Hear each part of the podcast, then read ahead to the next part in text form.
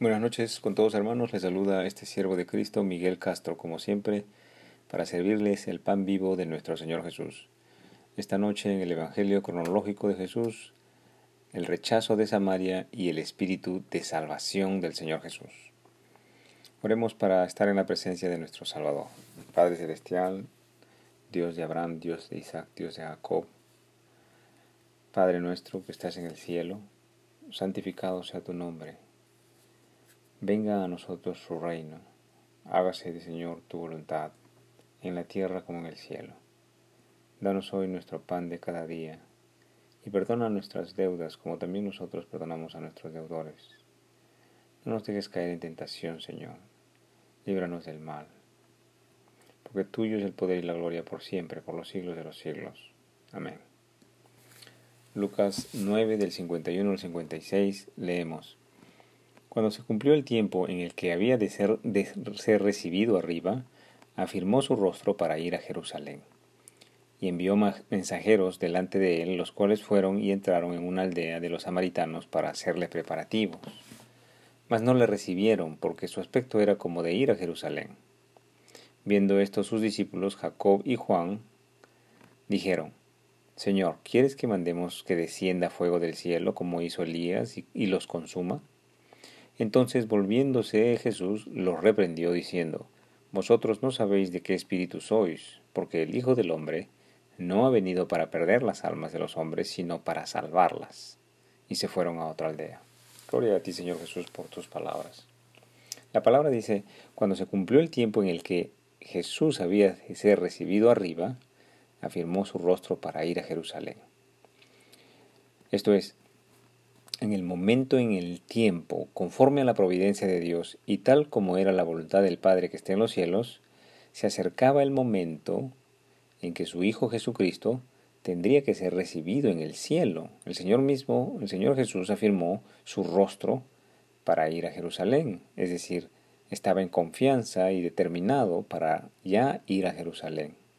Esto denota que el Señor Jesús estaba en continua unidad, en completa unidad, con el Padre Celestial en la cronología, en la ejecución de vida en los debidos tiempos del plan de salvación, conforme a los tiempos de Dios.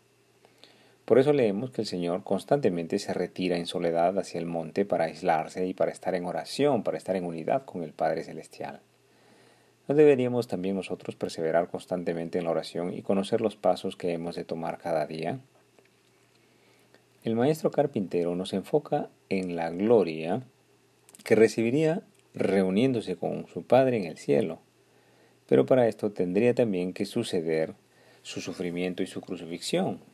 Pero nótese que en este pasaje no se mencionan estos pasos, que también forman parte del, plan de salvación del Señor, pero se enfoca más que nada en esta gloria de la ascensión, de ser elevado para reunirse con su Padre en el cielo. La escritura dice, cuando se cumplió el tiempo en el que él había, había de ser recibido arriba, y estos escritos se refieren precisamente a la ascensión del Señor Jesús, se refiere a que el Señor sería elevado, tal como está registrado históricamente, conforme al libro de los Hechos de los Apóstoles. Y recordemos, en Hechos 1, del 9 al 11, dice así, acerca de la ascensión, acerca de la elevación de nuestro Señor Jesús por una nube hacia el cielo. Dice, y habiendo dicho estas cosas, viéndolo ellos, esto es los discípulos, fue alzado Jesucristo y le recibió una nube que le ocultó de sus ojos.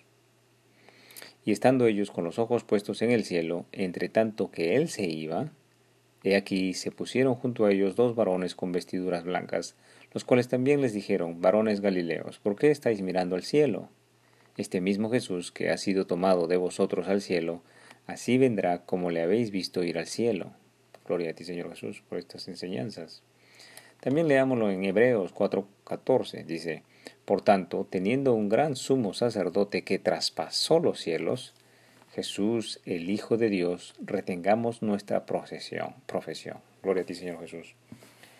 Esto es con respecto a la elevación de nuestro Señor Jesús. Esto es lo que está hablando el momento que sería recibido arriba.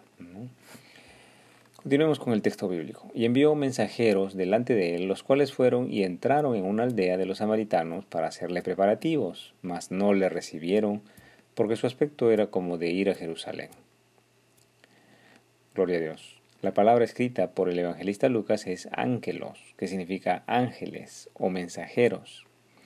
Lo que nos dice de que los ángeles de Dios no necesariamente, no únicamente son seres celestiales, sino también los mensajeros del Señor son los que ejecutan su voluntad, la voluntad de Dios, como también llevan el mensaje del Evangelio, la palabra de Dios. En este caso, los mensajeros que habían sido enviados a Samaria habrían sido Juan y Jacobo, los mismos que son los que traen las noticias al Maestro Jesucristo de que esta aldea de, Samaria no le recibía, pues ¿qué sucedía? Que estaban de camino a Jerusalén y esto, esta Jerusalén, pues la ciudad donde adoraban los judíos y que era una de las principales diferencias con las costumbres samaritanas y es por eso que los samaritanos no recibían al Señor ni a sus discípulos, pues porque tenían una diferencia eh, religiosa de donde adorar, ¿no? Que no adoraban estos samaritanos en Jerusalén, sino adoraban en el monte Gerizim. Y para esto recordemos el pasaje de la samaritana y del Señor Jesús en Juan 4:20, dice la samaritana dice, "Nuestros padres adoraron en este monte y vosotros los judíos dicen que en Jerusalén es el lugar donde se debe adorar." Gloria a ti, Señor Jesús. Esta parte nos enseña, nos muestra y nos recuerda de las diferencias, digamos, de costumbres que tenían los samaritanos versus los judíos en dónde adorar. Pero ya habíamos resuelto este, este, esta enseñanza. Continuemos con el pasaje bíblico. Y envió los mensajeros delante de él, los cuales fueron y entraron en una aldea de los samaritanos para hacerles preparativos. Mas no la recibieron porque su aspecto era como de ir a Jerusalén. Viendo estos de sus discípulos, Jacobo y Juan dijeron, Señor, ¿quieres que mandemos a que descienda fuego del cielo como hizo Elías y los consuma? Gloria a ti, Señor Jesús, por tu palabra.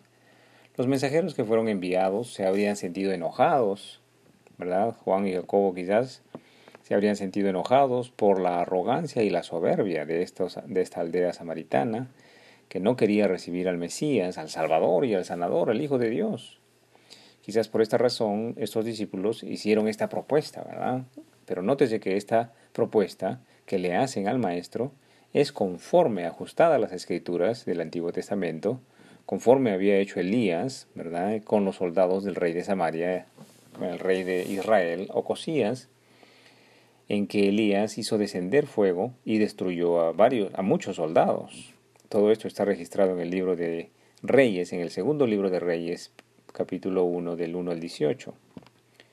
Pero nótese la diferencia que es eh, Dios mismo encarnado, ya no es Elías, sino es el Verbo encarnado, Dios mismo, Jesucristo nuestro Señor, quien está haciendo su voluntad, quien es compasivo, es misericordioso, lento a la ira y rápido al perdón, dado a la paciencia y que tolera el rechazo de Samaria, pues Jesús mismo está en la tierra y ha venido para salvación y no para condenación, no para destrucción. Él mismo lo enseña, dice en este, este pasaje bíblico, dice entonces volviéndose él, reprendió a sus discípulos diciendo, Vosotros no sabéis de qué espíritu sois, porque el Hijo del Hombre no ha venido a perder las almas de los hombres, sino para salvarlas. Y fueron a otra aldea.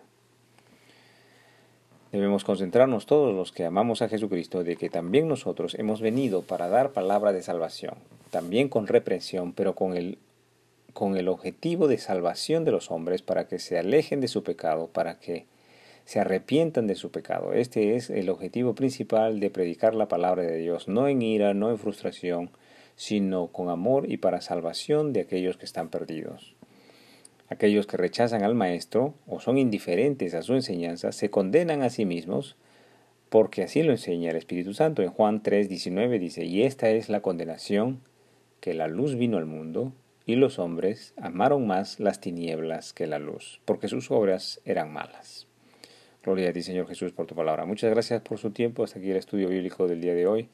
Continuaremos el día de mañana si Dios así nos lo permite. Que el Señor nos acompañe en vuestro angosto caminar, el ejercicio vivo y voluntario en amor de la palabra de Dios. En el nombre del Padre, del Hijo, del, del Hijo Jesucristo y del Espíritu Santo.